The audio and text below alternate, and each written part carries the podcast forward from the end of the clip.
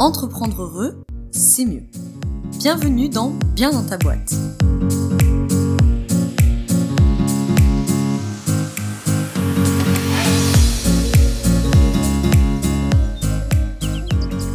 Bonjour à toi et bienvenue dans ce nouvel épisode de Bien dans ta boîte.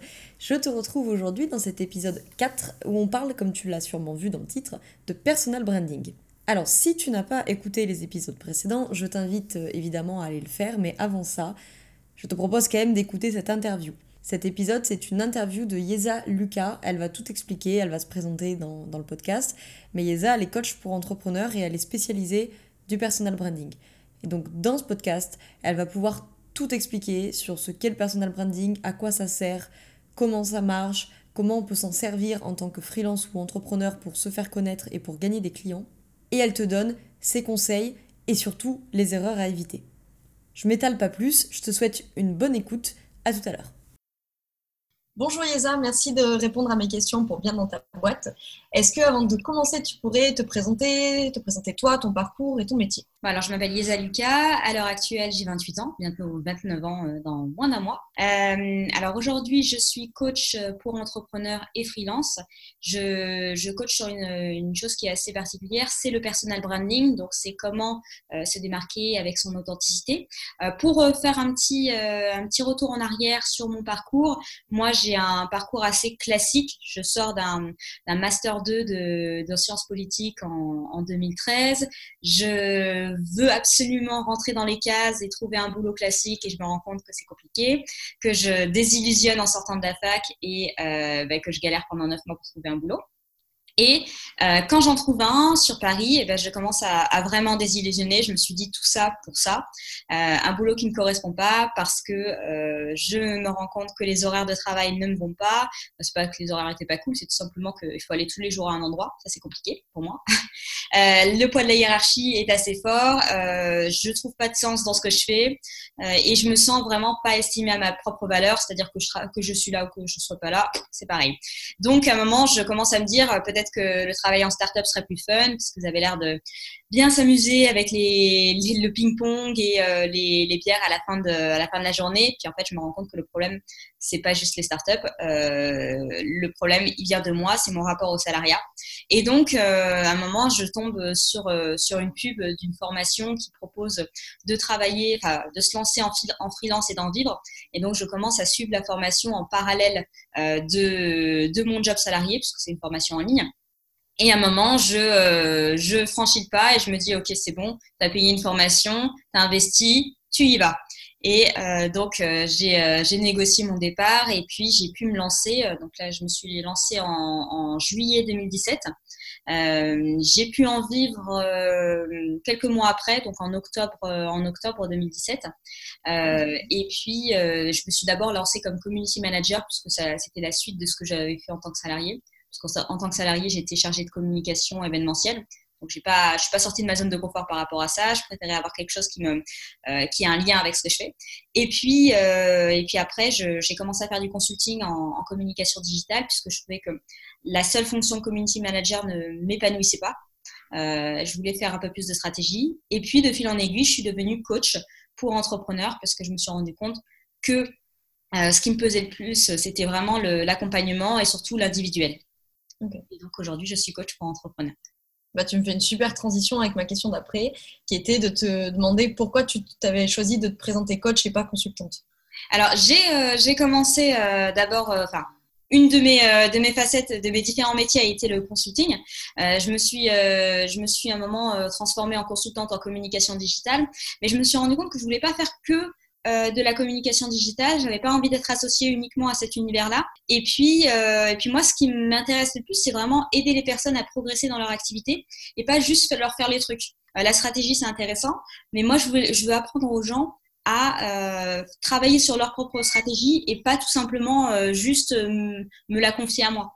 C'est pour ça que j'ai préféré faire du coaching parce que moi, j'aide les personnes à développer leur activité, mais c'est elles qui s'aident elles-mêmes surtout. Est-ce que tu peux nous parler du personal branding, puisque du coup, c'est ton sujet d'expertise. Donc, c'est quoi et ça sert à quoi? Alors le personal branding, donc il y a plein de définitions que, que tu peux trouver euh, sur Internet ou dans des livres, mais euh, pour moi je dirais que c'est une stratégie de marketing qui permet d'être ton propre produit et euh, qui te permet d'être ton propre, propre, produit pardon, en étant vraiment très authentique, en étant toi-même. Et surtout l'avantage du personal branding, c'est que tu vas pouvoir te différencier de la concurrence, des autres, grâce à ta personnalité et à ton authenticité. Et en fin de compte, ce que ça va te permettre, c'est de ne pas avoir à démarcher et de faire venir les clients à toi parce qu'ils viendront parce que c'est toi. Et ça, donc c'est assez puissant, euh, mais ça implique vraiment d'apprendre à se connaître avant de pouvoir se faire connaître et reconnaître. Donc il y a un premier travail d'introspection qui est assez important euh, quand on travaille son personal branding, qu'on peut parfois négliger, mais que pour être vraiment aligné avec ce qu'on fait et euh, avoir une communication cohérente et puissante, il faut passer par cette première phase. Donc toi, tu peux accompagner aussi à ce travail d'introspection. Ouais, ouais, ouais. Je suis pas coach en développement personnel, mais euh, je connais quand même euh, les, bases pour pouvoir travailler sur soi et euh, ensuite pouvoir adopter une vraie, une vraie communication, une vraie stratégie de, contenu et, et pouvoir bah, rayonner grâce à ça, grâce à soi surtout. Et comment toi, t'en es venu à te spécialiser sur ce sujet-là? Parce que je me suis rendu compte que c'est ce qui intéressait le plus les gens quand je parlais de moi. Euh, j'ai commencé à, développer mon activité à en vivre en fait avec un, article invité que j'ai fait dans, dans Madines. Ça m'a donné beaucoup de visibilité où je parlais en fait de euh, mon expérience du chômage et comment j'en ai fait euh, une expérience constructive. Et euh, là, je me suis rendu compte qu'en fait, ce que les gens veulent, c'est pas forcément des sujets d'experts, c'est des sujets où on parle de soi, où on est authentique. Et j'ai continué dans cette voie-là, et je me suis rendu compte que c'est ce qui marchait le plus. Quand je mets ma tête, quand je parle de moi, quand j'utilise vraiment, enfin quand je parle avec mon cœur, en fait, c'est un peu un peu gnangnan comme phrase, mais c'est vrai. Euh, c'est ce qui marche le mieux. Et moi, je me rends compte que moi, quand je suis des entrepreneurs, c'est ce que j'aime chez eux. Donc, euh, je me suis dit que c'était cet aspect-là à développer. Donc, euh, c'est pour ça que j'ai choisi en termes de marque mon propre nom. J'aurais pu choisir un nom de boîte, mais euh, il n'y avait rien qui me venait en tête. Et, et puis, mon nom, comme il est un petit peu original, je me suis dit que ça pouvait rester un peu dans les, bah, dans les mémoires, tout simplement.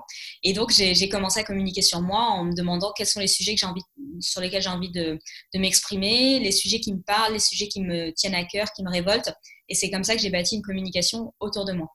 Euh, est-ce que tu penses qu'un freelance euh, peut réussir, peut trouver des clients sans stratégie de personal branding? Ah oui, il y en a, qui le, font. Alors il y a des, des freelances qui ont cette euh, plutôt une, stratégie de démarchage de démarchage où ils vont prendre leur téléphone, ils vont appeler des clients, ou alors ça va être par exemple une stratégie basée juste sur le réseau.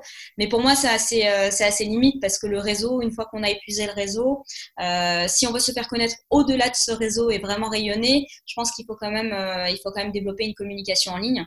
Et le démarchage, moi, ce qui me gêne en tout cas dans, dans ça, c'est qu'on on se pose dans une, on se positionne dans un, dans un rôle de demandeur et pas dans un rôle de euh, quelqu'un qui n'a pas besoin de demander.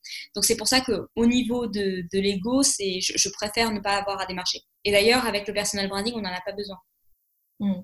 Et euh, j'ai une question qui me vient comme ça, mais tu dis du coup, euh, quand tu, vas démarcher, ça te pose dans une position de demandeur. Est-ce que euh, ça peut pas aussi mener à des problématiques du type que le prospect a peut-être plus sens à tirer les prix vers le bas, par exemple, ou à négocier des conditions qui peut-être t'arrangent pas, quoi.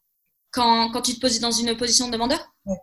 Euh, si, ça peut être ça peut être ça. Et le, la pire chose qu'on puisse faire quand on est euh, quand on est dans cette position-là, c'est euh, de vouloir à tout prix satisfaire le prospect et baisser ses prix jusqu'à ce que la personne soit contente. Et ce qu'il faut comprendre en fait, ce que j'ai compris avec un peu de temps, c'est que le problème, c'est pas l'argent. Euh, le problème, c'est pas l'argent. Quand on est motivé par un projet, quand on a vraiment besoin de quelqu'un, on met l'argent. Euh, mais le problème, euh, c'est l'argumentaire, en fait, l'argumentaire de vente et faire comprendre au client ou au prospect que on est la personne pour lui et qu'on va pouvoir répondre à son besoin. Une fois que, une fois que l'argent, une fois que le besoin est, bien, bien trouvé que la personne se sent vraiment touchée, Là, euh, on va pouvoir, euh, on va pouvoir euh, parler argent et généralement, c'est pas le problème. Mais c'est plus dur. Hein. C'est une grande problématique quand même quand tu deviens freelance ou entrepreneur de tester ton rapport à l'argent parce que finalement tu prends ça quand même je trouve intrinsèquement lié au syndrome de l'imposteur. C'est ça. Et moi, j'ai vraiment commencé à changer mon rapport à l'argent depuis que je suis devenue entrepreneur. Parce qu'en étant salarié, euh, il y, a ce, y a ce côté où on se dit, euh, voilà, je vais demander une augmentation. Si je l'ai pas, c'est pas grave. Euh, J'arrête quand même un salaire. Quand on est entrepreneur, eh ben, si, si on va pas négocier les tarifs, si on les augmente pas, eh ben, c'est pas qu'on arrive à, la position de base, c'est qu'on arrive à, plus rien. En fait, il n'y a, pas de filet de sécurité. Donc, euh, donc globalement, on est obligé d'avoir un autre rapport à l'argent. On est obligé de regarder le client en face et lui dire, euh, voilà, c'est tel prix. Euh, et c'est le plus difficile, mais ça se travaille. Et on se rend compte parfois que le prix passe. Et ce qu'il faut aussi savoir, c'est que quand le prix passe, directement, c'est peut-être qu'il était trop bas. Oui. si le prix n'est pas négocié, c'est peut-être qu'il était trop bas. C'est ça ou alors le, client a une énorme enveloppe, mais, euh, mais globalement, c'est souvent qu'il est, euh, qu'il est trop bas. Donc, euh, donc ça sert à rien. Moi, genre, le conseil que j'ai envie de donner, c'est ça ne sert à rien de vraiment baisser ses prix parce que même quand on baisse ses prix, on aura toujours des clients qui vont, qui vont nous dire ah non c'est trop cher. Donc, donc ça sert à rien, si sauf si on veut finir à 50 euros la journée, quoi. Mais et encore, c'est même pas sûr. Le client achète parce que c'est une question de maturité, d'état d'esprit. Bah, alors du coup, euh, bon, j'avais pas prévu de se poser cette question, mais puisqu'on en parle là, comment on fixe son prix? Euh, la première chose moi que j'avais faite, c'était de regarder ce que les autres concurrents euh, affichaient comme prix. Donc ça, puis après j'ai regardé combien est-ce que je voulais gagner par mois. Et donc à partir de là, euh, donc tu sais, tu, tu prends un peu le, euh, la somme des charges incompressibles euh, et tu regardes voilà combien est-ce qu'il me faut par, euh, pour vivre, combien est-ce que je veux gagner. Et puis et puis à partir de là, on commence à choisir un tarif de base. moi j'avais commencé par un tarif journée. En fait, maintenant, je me rends compte que je fonctionne plus trop au tarif heure, journée, mais plutôt par abonnement. Euh, et, euh, et on essaye de, de, se mettre dans une fourchette dans laquelle on est à l'aise. Et puis, euh, puis après, il y a plein de façons de, de tarifer, euh, de facturer les, les, clients. Euh, ça peut être à l'heure, à la journée, illimité. Enfin, il y a plein de choses. Donc après, on teste, on teste et on voit ce qui passe. Et puis on les augmente aussi régulièrement. Et donc, une fois qu'on a fixé son tarif, il faut trouver des clients et le personal branding, ça, si, si ta stratégie elle est réussie, évidemment, hein, ça te permet de pas te, te, retrouver dans cette position de démarchage, de prendre le téléphone, d'envoyer des mails, de, passer euh, quatre, euh, quatre soirées ah par semaine. Euh. Alors tu passes, tu passes pas ce temps-là à démarcher, mais par contre tu vas faire, tu vas passer ce temps-là à travailler tes contenus. Du coup, tu vas par exemple, voilà. Mais moi je trouve ça plus agréable d'écrire un article de blog sur un sujet qui me passionne plutôt que prendre mon téléphone en demandant à quelqu'un de bah, de souscrire à mes services alors qu'il n'en a pas besoin. Et moi, je, je sais pas pour toi, mais moi, j'ai horreur de ça quand quelqu'un vient me démarcher, me proposer un truc j'en ai pas besoin, je sais pas qui est la personne, pourquoi est-ce que j'achèterais? Ouais, c'est clair. Donc euh, ça, c'est des trucs, enfin de manière générale, hein, que ce soit dans l'entrepreneuriat ou même quand je vois du démarchage téléphonique, d'opérateurs téléphoniques par exemple.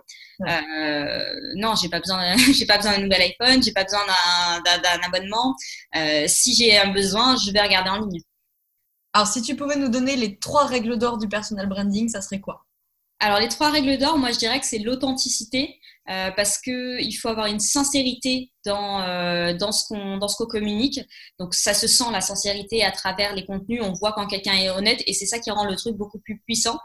Euh, la deuxième chose c'est le contenu. Je parlais tout à l'heure de stratégie de contenu, euh, c'est-à-dire publier alors par exemple des, vidéos, des articles, des podcasts sur sur un sujet, un, un domaine de prédilection pour apporter une valeur ajoutée, un regard particulier sur un sujet. Et la troisième chose, c'est la régularité, parce que c'est comme ça euh, qu'on entend parler de, enfin qu'on fait parler de soi et que les gens entendent parler de soi. C'est-à-dire euh, publier, par exemple, euh, n'importe quoi, un article par semaine, un podcast par mois. C'est ce rendez-vous régulier avec son audience qui fait, eh ben que, qui a une connexion qui se crée. Est-ce que tu dirais que c'est une stratégie qui demande quand même patience et persévérance ou ça peut payer vite? Parce que Alors, dans la production de contenu, on dit qu'il faut être un peu patient. Quoi. Alors, il faut être patient, oui, clairement. Euh, clairement, il faut, euh, il faut être patient parce que c'est comme le, le, le, SEO, le référencement naturel, c'est pas des c'est pas des choses où on a forcément des résultats tout de suite. Alors par contre, il peut y avoir des petites actions qui euh, font que ça va plus vite. Par exemple, quand on écrit des, des articles invités, c'est-à-dire on va aller voir un, un média connu, alors ça peut être French Web, Madines, Psychologie Magazine. J'avais une cliente qui avait publié là-dedans et ça a bien marché. c'est quand on va voir ces médias-là et qu'on leur propose un article, donc c'est un article gratuit en échange de visibilité, là, ça peut marcher beaucoup plus vite. Moi, je pense que c'est grâce à ça que j'ai pu décoller rapidement. parce qu'on va surfer sur une audience qui est beaucoup plus grosse que la sienne. Et d'ailleurs, ça peut être une stratégie à part entière. Hein. Publier ailleurs pour se faire connaître. Mmh. Et, euh, et c'est ça qui fait que euh, ben, on attire beaucoup plus de monde sur son site web ou en tout cas sur sa page Facebook ou peu importe, sur n'importe quel réseau, et euh, qu'on devient visible. Et toi, tu, tu, dis que ça t'a aidé à démarrer. Est-ce que, bon, ça t'a amené de la visibilité, mais est-ce que sur cette visibilité-là, tu as eu un taux de conversion intéressant? Ou, ça, ou c'est venu après que alors c'est pas venu euh, c'est pas venu directement parce que parce que déjà tout au début je pouvais pas je l'avais même pas analysé parce que ça faisait même pas partie des choses que, j'avais en tête. J'étais juste contente d'avoir mon article et j'ai pas j'ai pas trop pris de recul par rapport à ça. Euh, mais en fait ça t'amène pas forcément une conversion directe, mais tu vas avoir déjà plus de demandes. Après, c'est à toi de, garder les, de savoir garder les, leads et les transformer en, clients, mais ça t'apporte plus de personnes, par exemple plus d'abonnés à ta newsletter, plus de trafic sur ton site, euh, plus de bouche à oreille qui parlent de toi. Euh, donc, ça t'amène euh, indirectement des clients. On amener directement s'il y a quelqu'un qui est fan de toi et qui va absolument travailler avec toi coûte que coûte. Mais globalement, ça t'amène quand même que des bonnes choses. Est-ce qu'on peut faire du personal branding en dehors du, du, numérique, euh, enfin, j'imagine hein, euh, que tu peux aussi avoir ta stratégie personal branding euh, pour ton réseau. Ouais, moi d'ailleurs, je pense qu'une vraie stratégie de personal branding, c'est une bonne question. C'est une vraie stratégie de personal branding qui est puissante. Elle n'est pas juste en ligne, elle est en ligne et hors ligne. Et je trouve que justement le hors ligne, alors c'est plus difficile, mais le hors ligne, c'est encore plus puissant. C'est-à-dire, par exemple, ça peut être être invité euh, sur des plateaux télé, ça peut être écrire un livre, euh, ça peut être organiser des conférences. Tout ça, ça fait partie du travail de l'image de marque, de l'image de soi, et euh, ça fait qu'on entend encore plus parler de soi des personnes qui sont euh, très bons dans, euh, le personal branding, euh, ça peut être les politiques. Par exemple, ils écrivent des livres, ils font des conférences, on entend parler d'eux, ils sont invités sur des plateaux télé. C'est un peu comme des, comme des stars, en fait.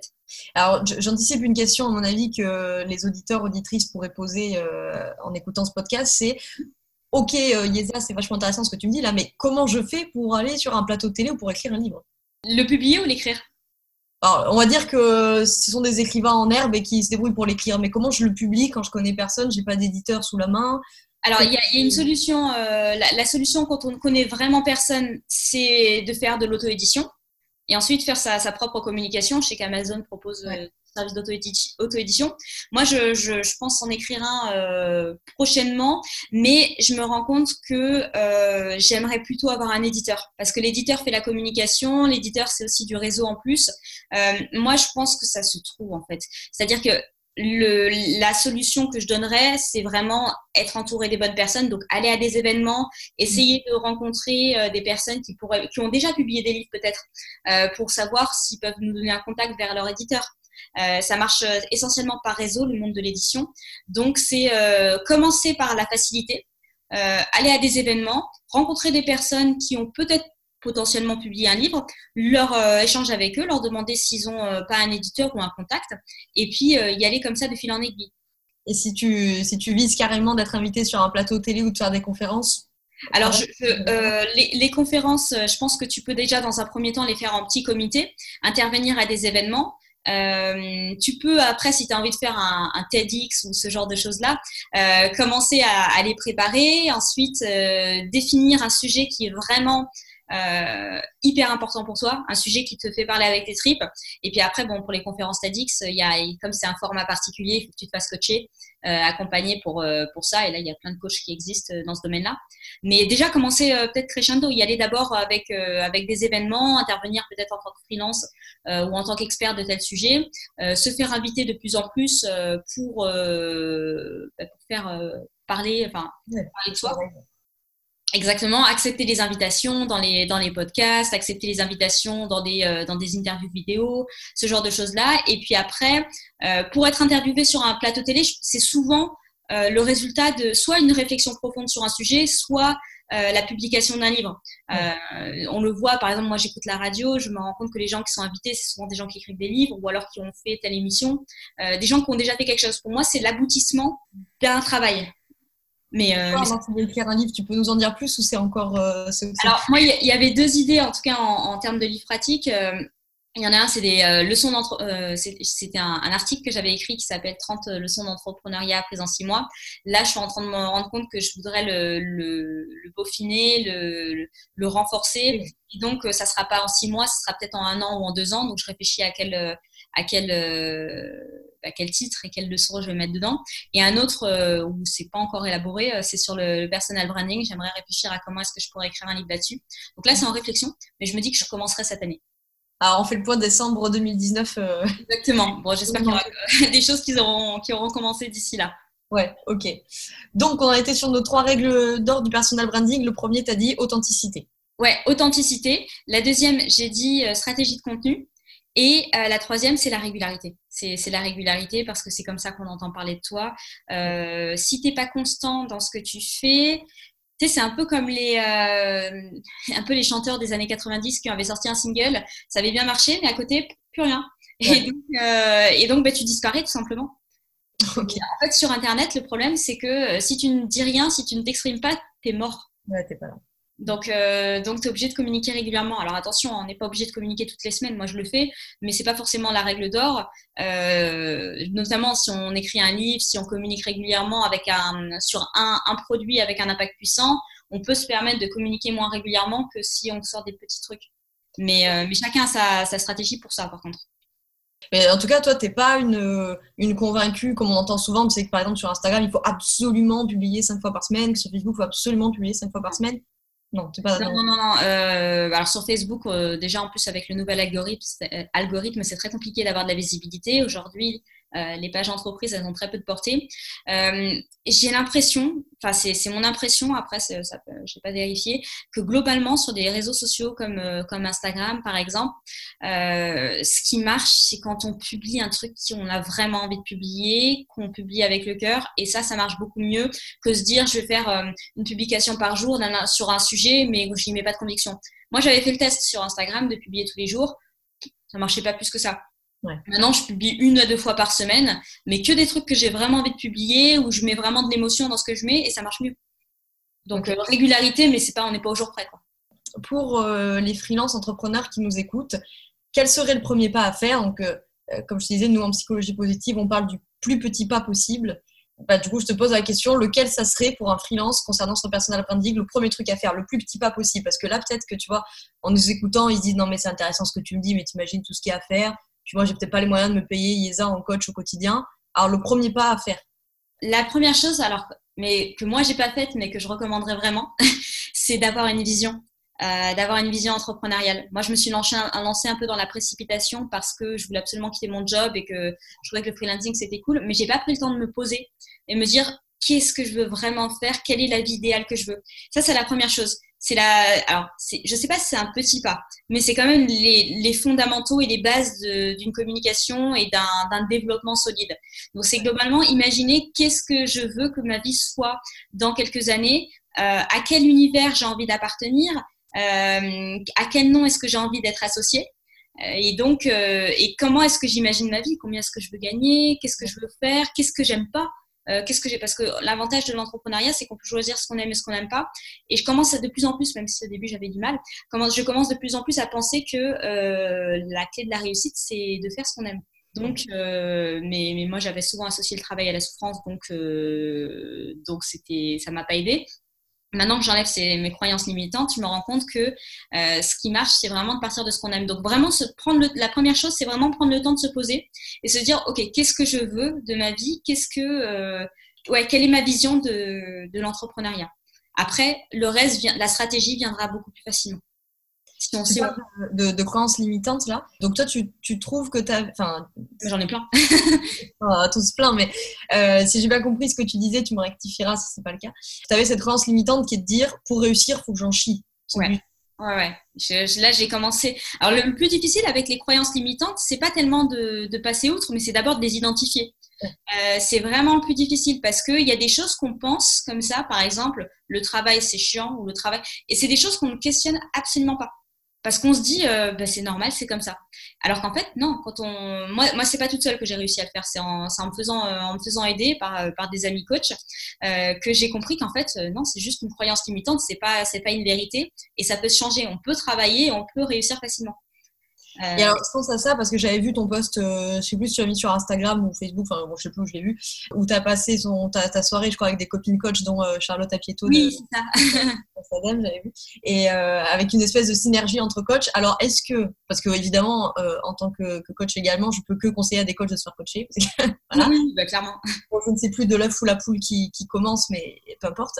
Mais euh, parce que toi, tu es sur une thématique euh, entrepreneuriale. Mhm. Euh, est-ce que c'est utile, nécessaire, indispensable pour toi d'avoir dans ton environnement pour t'aider des coachs plutôt de développement personnel? Moi, je pense que oui, parce que j'ai, contrairement aux autres, aux autres filles que, que tu as vues sur la, la, photo mhm. de, cette soirée de co-développement, moi, je viens pas du développement personnel et, et c'est quelque chose qui m'a manqué. J'ai vraiment commencé à m'intéresser à ça l'année dernière. Donc j'ai commencé à lire des livres, à m'intéresser sur ça, mais avant j'avais zéro. Euh, euh, comment dire Ouais, j'avais pas de base, j'avais pas les, fondamentaux dans les bouquins, j'avais pas la réflexion parce que je me posais pas des questions vraiment fondamentales. Et euh, je pense que c'est super utile, lié à la fois business et développement personnel. C'est pour moi c'est la clé de l'alignement et, finalement de la réussite. Donc, euh, ouais, c'est s'entourer de coachs, euh, clairement. Se faire coacher euh, à 1000%, oui, surtout quand on est, même quand on est coach. La, plus difficile, la chose la plus difficile, c'est de trouver le bon coach qui nous correspond. Et d'avoir les moyens. D'avoir les moyens. Mais les moyens, j'ai envie de dire pour moi, c'est une question de maturité, euh, maturité d'esprit. C'est-à-dire que quand tu sens euh, que euh, pour, pour avancer, tu, tu, vas, tu vas avoir besoin de quelqu'un, tu fais l'investissement. C'est comme acheter une formation. après, moi, je pense que ce que je pense, c'est qu'il faut, il faut, mettre, il faut mettre des tarifs qui soient comment dire, assez, comment dire, c'est difficile. C'est trouver la limite entre un tarif qui soit quand même un petit peu engageant pour la personne, mais qui soit pas prohibant non plus. C'est-à-dire qu'il faut quand même que ça soit, euh, faut pas, faut pas ruiner la personne. c'est trouver le truc qui va faire en sorte que tu vas t'engager, mais euh, que tu vas quand même pouvoir bouffer à la fin du mois. Donc c'est euh, ça qui, qui, est difficile, de trouver le bon tarif et puis trouver des clients qui ont cette maturité pour se dire ok j'investis. Mais c'est difficile au début. C'est difficile au début. De se dire ah, tiens bah, je me lance, j'ai quitté mon boulot, j'ai un chômage qui est pas forcément fou. Et là, en plus de ça, j'ai pas d'argent parce que j'ai pas de clients, mais on me demande en plus de ça de commencer par investir. Mais ça, c'est une logique qu'il faut avoir dans l'entrepreneuriat. Ouais, et ça, je pense que quand tu, de surcroît, si tu viens pas d'une famille ou d'un environnement entrepreneurial, on grandit pas avec cette culture de j'investis d'abord. Enfin, moi, j'ai la chance d'avoir un père entrepreneur. Il m'a toujours dit l'entrepreneur fait le premier pas. Donc, toi, tu investis d'abord, tu donnes d'abord et tu récupères ensuite. Mais ça, quand tu n'as pas la chance de l'avoir récupéré par euh, ta famille, l'école, j'en sais rien, peu importe d'où ça vient, je trouve que c'est quand même pas. Dans notre société, c'est pas inné, quoi. C'est très dur. Moi, j'ai des parents euh, qui m'ont soutenu, mais qui sont fonctionnaires. Donc, euh, la première chose qu'ils ont eue, c'est d'abord, ils ont eu peur pour moi. Et pareil pour mes amis qui sont. alors maintenant, ça change parce que j'ai aussi des amis entrepreneurs. Mais, mais quand je me suis lancée, j'avais que des amis qui rentraient dans les cases dans lesquelles j'arrivais pas à rentrer, qui sont tous en CDI, qui certes veulent mon bien et même, mais qui ont peur pour moi. Et donc, c'est difficile d'avoir, c'est difficile de se dire qu'on se lance, mais à côté de ça, on a un soutien qui est un peu faiblard de la part de nos, des personnes qu'on aime et qui nous aiment. Donc, c'est difficile. Donc, ce qu'il faut faire quand on est entrepreneur, c'est vraiment on garde ces amis-là, hein, si on les aime, bien sûr, mais euh, on, on, trouve aussi des personnes qui sont dans le même milieu environnemental, euh, entrepreneurial. Surtout au quotidien était problématique. Ouais. ouais, parce que sinon, on, on se sent juste seul déjà que c'est un métier qui peut être assez isolant. Euh. Ah, clairement, clairement, mais, mais il, faut, il faut bien s'entourer, sinon, euh, bah, sinon tu n'as pas la force mentale d'avancer. Quoi. Bon, j'ai une question à 10 000 dollars à te poser. c'est quoi les erreurs à éviter si tu veux vivre de ton activité rapidement? Les erreurs à éviter si tu veux vivre de ton activité euh, rapidement. Alors moi, j'en ai fait plein des, euh, plein des erreurs. Qu'est-ce que tu as fait qu'il fallait, qu'il faut surtout pas qu'on fasse euh, Brader les prix, ça m'est arrivé dans une, dans une période au début pour, je manquais de confiance en moi, donc je me suis dit que j'allais brader les prix. publier trop, euh, parce qu'on dit qu'il y en a qui publient pas assez, mais moi je publiais trop parce que je m'étais inspirée d'entrepreneurs qui, euh, qui publiaient tous les jours et qui disaient que c'était la, la voie du succès. En fait, non, euh, on saoule enfin moi, moi ça me saoule de recevoir des contenus tous les jours et je me rends compte que ça saoulait les gens aussi. Quelle erreur est-ce que tu peux faire? Bah, Pas communiquer du tout. Ça aussi, c'est en fait c'est une question de, de, de juste mesure. C'est vraiment les erreurs. Ouais, il y a ça. Qu'est-ce qu'on a d'autre? Ouais, en fait, les, erreurs, ça concerne la communication, le, les prix. Euh, j'ai envie, alors ça, c'est pas forcément une erreur fondamentale, mais ça dépend de ta, la vision que tu as, mais ne pas forcément s'enfermer dans un, dans un, on va dire, dans un schéma ou dans un univers qui, qui nous catalogue, oula, je pas le dire, cataloguerait euh, dans euh, telle catégorie d'entrepreneurs alors qu'on a envie de s'élever un peu plus haut. Euh, mais ça, c'est pas facile à repérer au début. Hein, mais comme mm. erreur, c'est un peu plus subtil.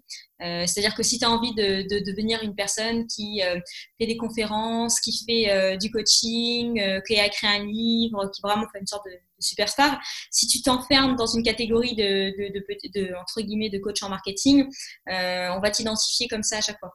Euh, et donc, comment je fais pour ne euh, pas me retrouver enfermée dans l'étiquette coach en marketing?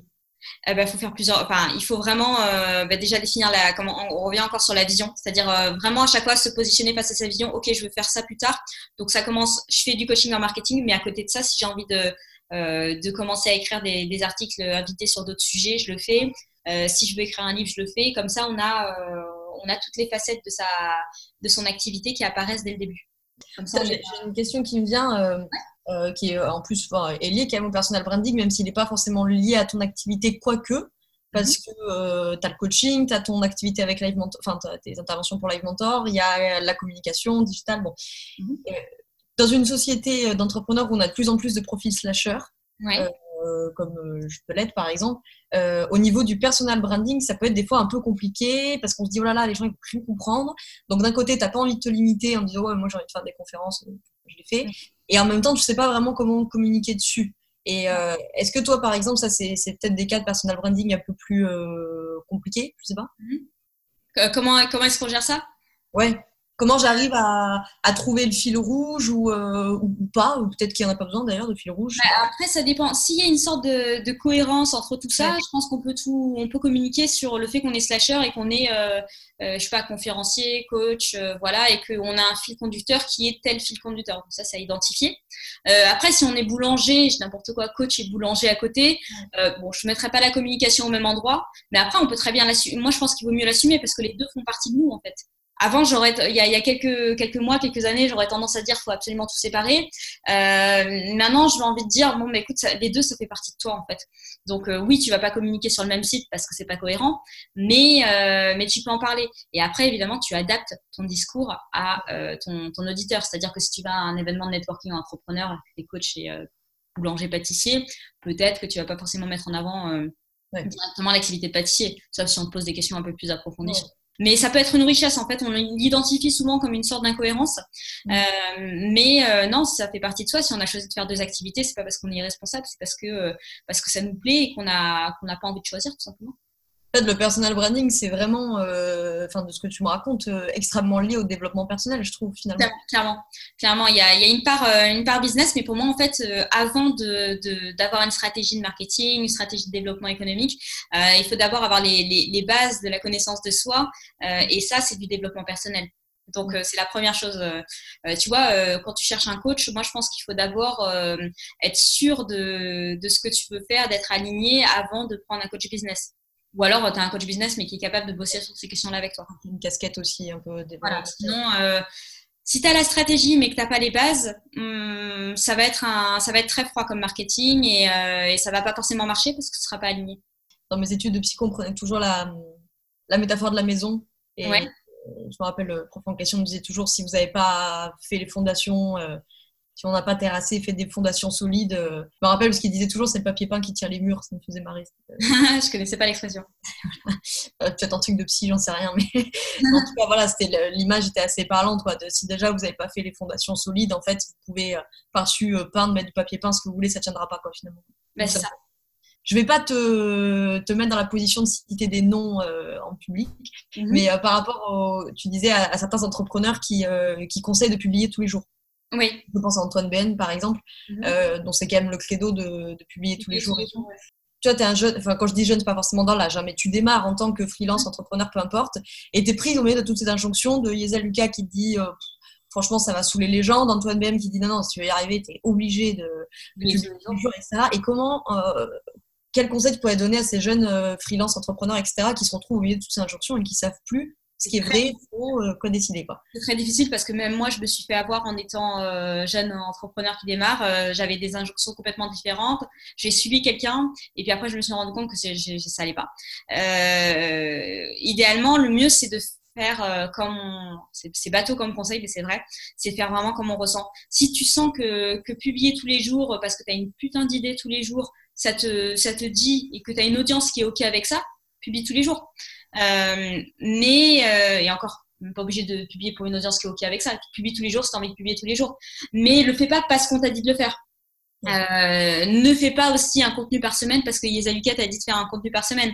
Euh, moi, c'est vrai que je le conseille à mes clients euh, pour qu'ils aient une sorte de régularité, mais s'ils me disent qu'ils peuvent pas ou que c'est trop compliqué, eh ben on fait moins. On fait, on, fait, on fait un contenu par mois. Je leur dis de pas faire en dessous parce que sinon après on part dans les, dans les oubliettes quoi. Mais, mais en fait, il faut le faire en fonction de soi, en fonction de son rythme. c'est plus facile quand on est lancé, euh, d'avoir des idées de contenu, de publier régulièrement. Au début, c'est très compliqué parce qu'on n'a pas la structure, on n'a pas, on n'a pas les idées. Il y a plein de sujets sur lesquels on va se censurer. Euh, on mm. n'ose pas parler de soi, donc c'est compliqué. Donc en gros, euh, partir quand même de ce qu'on aime faire parce qu'il faut que ce soit un plaisir. Donc si on sent que c'est compliqué pour soi de, publier tous les jours ou publier tous les mois, eh ben on fait en fonction de soi. Donc c'est en fait la seule recommandation que je peux donner parce qu'il n'y a pas de, de, de méthode juste Mm. c'est vrai ce que tu dis. Euh, moi, j'ai une euh, citation qui est d'actualité, malheureusement, avec le décès de Lagerfeld, mais qu'il avait euh, une phrase qu'il avait donnée comme ça chez Ardisson, je crois, dans une interview où il disait Non, mais moi, je crois pas au mythe de, de, de, la plage de sable fin et puis boum, la créativité te tombe dessus. moi, je crois que les idées viennent en travaillant. Et, et je suis absolument d'accord avec ça parce qu'en tout cas, moi, personnellement, plus j'ai d'idées, plus j'ai d'idées. C'est con à dire. Exactement. je crois qu'il y a même un truc qui s'appelle la théorie de l'objet brillant, quelque chose comme ça. Ah, je sais pas dans l'entrepreneuriat qui, qui, qui, parle du fait que justement, des fois, les entrepreneurs ont ce problème qu'en fait, ils ont trop d'idées et que du coup, des fois, ça les, ça les amène à se disperser et, et voilà, à pas arriver à focus sur, euh, sur l'idée principale. Mais du coup, ça me fait penser à ça, ce que tu dis, c'est est-ce que finalement, avoir des idées, euh, si on considère que les entrepreneurs pour lesquels il faut une bonne idée de départ, ou pas, mais il faut une idée, ouais, une idée de départ euh, ils en ont de plus en plus. C'est quand même sous-entendu qu'avoir des idées, ça, ça, se travaille finalement, ça s'apprend. Quoi. Ça, se, ça, ça, se travaille et surtout, bah, du coup, il faut avoir une priorisation dans ces idées. Euh, mettre un sens des priorités dans le sens où, ok, j'ai envie de faire ça, j'ai envie de faire ça, j'ai envie de... Est-ce que c'est urgent? Euh, Qu'est-ce qui peut attendre? Qu'est-ce qui doit être fait maintenant? Qu'est-ce que et c'est comme ça en fait, c'est avoir plein d'idées. C'est vaut mieux avoir plein d'idées qu'en avoir pas du tout, parce que quand on a plein, tu peux les hiérarchiser. Quand il y en a pas, bah, on hiérarchiser zéro avec zéro, bon, bah, c'est mm. zéro quoi. Donc donc c'est bien d'avoir des idées. Et effectivement, comme tu dis, plus plus tu fais des trucs, plus tu as des trucs qui se passent dans ta journée, plus tu vas avoir des idées. Moi, mes newsletters, c'est comme ça. Hein. Euh, C'est-à-dire que je prends un événement qui s'est passé la semaine dernière qui m'a marqué, je me dis tiens, je vais écrire dessus. Pas, c'est pas. Au début, j'avais des plannings éditoriales où j'écrivais, euh, où je planifiais longtemps à l'avance des sujets. Maintenant, c'est beaucoup moins comme ça. Maintenant, c'est, beaucoup plus euh, de ce moment. Et parce que j'ai, développé une aisance à l'écrit euh, qui fait que je peux me permettre, et, même pas qu'à l'écrit, mais dans, dans la structuration, euh, qui me permet en fait de pouvoir euh, facilement euh, pondre un article, une newsletter sur tel sujet. Euh, au début, on a peut-être besoin de, planifier un peu plus parce que euh, parce qu'on est moins à l'aise. Et eh ben, dernière euh, question obligatoire du podcast Bien dans ta boîte. C'est quoi tes conseils pour entreprendre heureux? Alors, les conseils pour entreprendre heureux, je dirais que déjà, se lancer dans un business qui nous plaît. Mmh. Ça semble évident, mais c'est essentiel. C'est-à-dire pas faire un truc parce que c'est le sujet à la mode, de pas devenir développeur parce que c'est un besoin. Euh, faire un sujet qui te plaît, donc c'est la première chose. Euh, construire un modèle sur mesure aussi, c'est-à-dire euh, un modèle de vie sur mesure. on n'est plus salarié, on n'est pas obligé d'aller tous les jours dans un bureau, on n'est pas obligé de travailler de, de, chez soi non plus, on peut être digital nomade, on peut se lever à 10 heures si on a envie de se lever à 10 heures, on peut travailler à 3 heures du matin si on veut travailler à 3 heures du matin. donc vraiment construire un modèle de vie qui nous, qui nous convient, bien s'entourer, je pense, c'est essentiel. Euh, déjà parce qu'on n'est pas seul et ensuite parce qu'on est avec des gens stimulants. Euh, c'est quand même trois, trois choses importantes. Et puis après, euh, j'ai envie de dire, ouais, tester, tester de nouvelles choses, en fait, ne pas se limiter, ne pas se limiter, se dire, tiens, j'ai envie de faire ça dans l'entrepreneuriat. Moi, même si c'est difficile, tout est possible. Donc, on peut, on peut se dire, tiens, bah, demain, je vais ouvrir un, camion de glace et je vais faire des glaces à côté de mon, job de, de, consultant ou de coach. Donc, vraiment, vraiment, ouais, vraiment pouvoir euh, étendre le champ des possibles. Ok, super. Est-ce que tu veux rajouter quelque chose sur toi, sur le personal branding, sur l'entrepreneuriat? Bah, j'ai envie de dire que vraiment, c'est une, ouais, c'est, une stratégie qui va vous permettre de, bah, vraiment de vous démarquer, de faire la différence. Mais que le premier travail à faire, c'est, le, travail sur, euh, le travail sur soi. Donc, euh, une fois qu'on est, on est au clair sur ce qu'on veut, sur ce qu'on veut faire, je pense qu'après, la route, euh, la route, elle est tracée. Alors, elle sera pas, pas droite, mais elle est tracée. Donc, poser ses fondements pour attaquer sa stratégie personal branding. Et si on veut être accompagné là-dedans, on contacte yesaluka.com et puis après je suis également euh, joignable par ma newsletter qui est sur mon site et euh, mes réseaux sociaux donc c'est essentiellement LinkedIn, Instagram et puis j'ai une page Facebook. Ok, ça marche. De toute façon, je remets toutes les infos dans les. Ah super. Dans la barre d'infos. Pas très original. Ok, et eh ben merci beaucoup euh, Yeza d'avoir répondu à mes questions. Ok, ben merci à toi. Voilà pour cette interview de Yeza Lucas, coach pour entrepreneurs en personal branding. Si tu es arrivé jusqu'ici, c'est que tu as a priori écouté l'interview en entière. Donc premièrement, je t'en remercie. Et deuxièmement, eh ben, j'ai hâte de savoir ce que tu en as pensé. Donc n'hésite pas à me dire dans les commentaires, sur les réseaux sociaux ou sur le groupe privé Facebook ce que tu as pensé de cette interview. Le groupe privé Facebook, je te rappelle, il s'appelle Bien dans ta boîte, le groupe privé. Et c'est un groupe privé où on peut venir échanger, s'entraider et partager entre entrepreneurs ou futurs entrepreneurs. J'espère que cette interview de Yuisa, elle t'a aidé, elle t'a éclairé, elle t'a apporté peut-être des réponses, ou alors elle t'a fait découvrir le personal branding. Si tu veux retrouver Yeza, je te mets toutes les infos dans la barre d'infos, son site internet et ses réseaux sociaux si tu as besoin de la contacter. Et d'ici là, je te rappelle les trois règles d'or de Yeza du personal branding, l'authenticité, la stratégie de contenu et la régularité. Je te laisse méditer sur ces trois règles d'or. Je te souhaite une très belle journée ou une très belle soirée selon quand tu m'écoutes. Et surtout, je te souhaite d'être bien dans ta boîte. Ciao ciao